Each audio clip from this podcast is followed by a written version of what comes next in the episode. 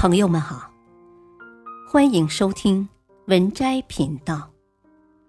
本期分享的文章是：新任教育部部长重磅发声，拍手叫好。校园之外没有温室，长大之后没有儿戏，外面的世界不会轻易原谅那些无法无天的孩子。与其等待孩子将来被社会敲打得头破血流，不如从小教孩子有所敬畏，敬畏生命，敬畏尊长，敬畏规则。一，之前一则学生和老师互扇耳光的视频惊爆网络，今天百分之九十九的老师是不敢打学生的。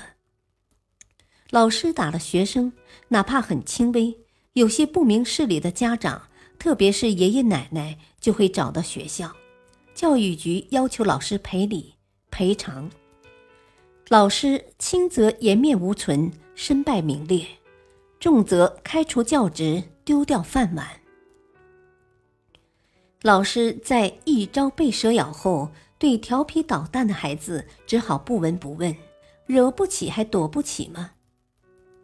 在学校。老师不敢管，在家里家长则舍不得管。有人曾问李双江打孩子吗？李双江说不打，舍不得。有时真想打，但不能打，劝说我们吓唬一下。还没有打，自己的眼泪先掉下来了。很多家长都是这种心态，偶尔因孩子顽劣发了回火。过后还忏悔不已。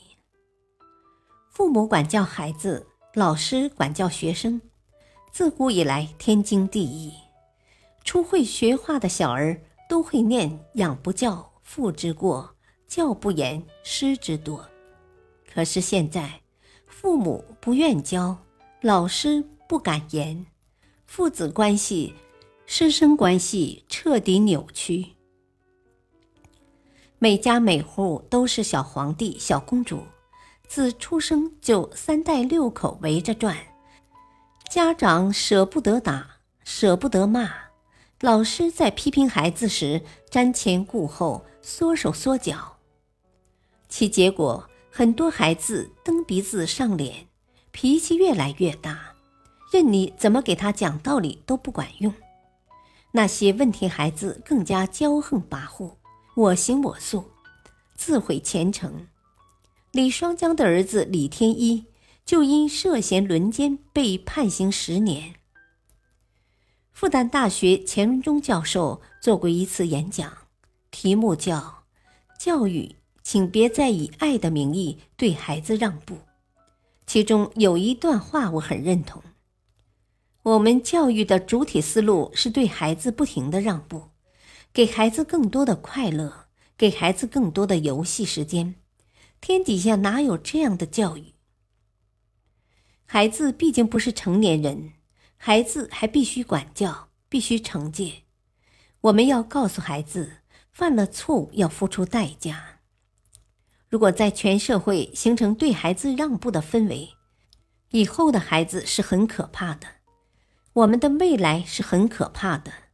这样教育出来的孩子是接不住中国未来发展的重担的。二，热播剧《欢乐颂》，剧中懂事暖心的小安迪圈粉无数。小安迪就是刘涛的女儿王子嫣出演的。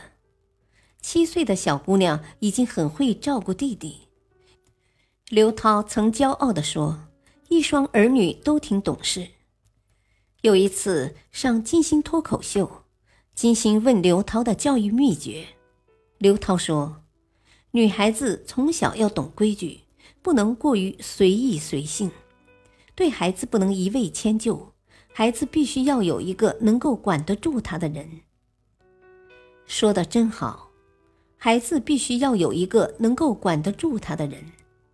然而现在很多孩子，天王老子都管不住。更别说爸爸妈妈、爷爷奶奶了。过去遇到孩子不听话，家长会寄希望于学校。他们说，等到了学校就好了，自然会有老师管着他。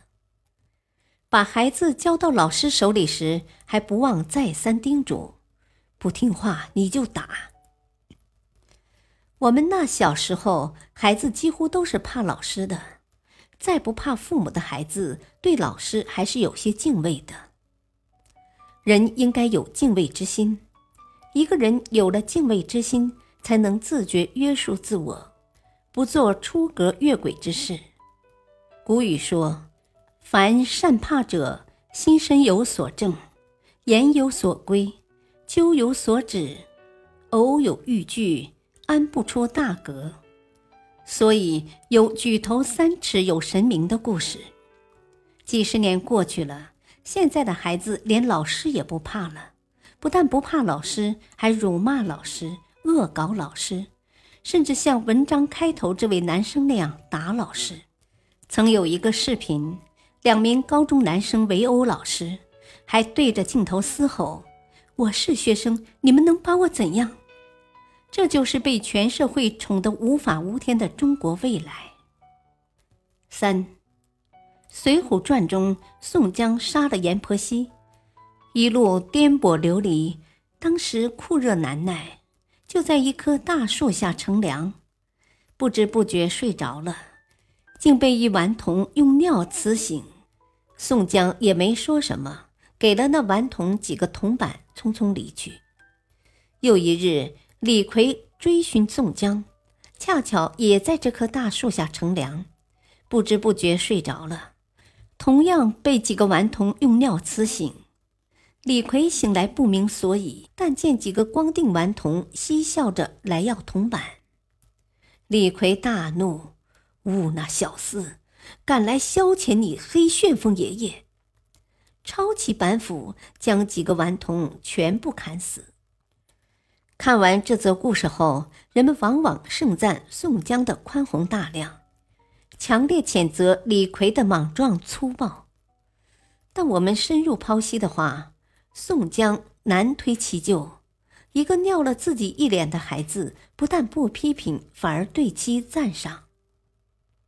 对错误行为的鼓励，只会让不明是非的孩子犯错变本加厉。可惜这次运气差，惹怒了黑旋风，铜钱没要到，反赔上了自己的性命。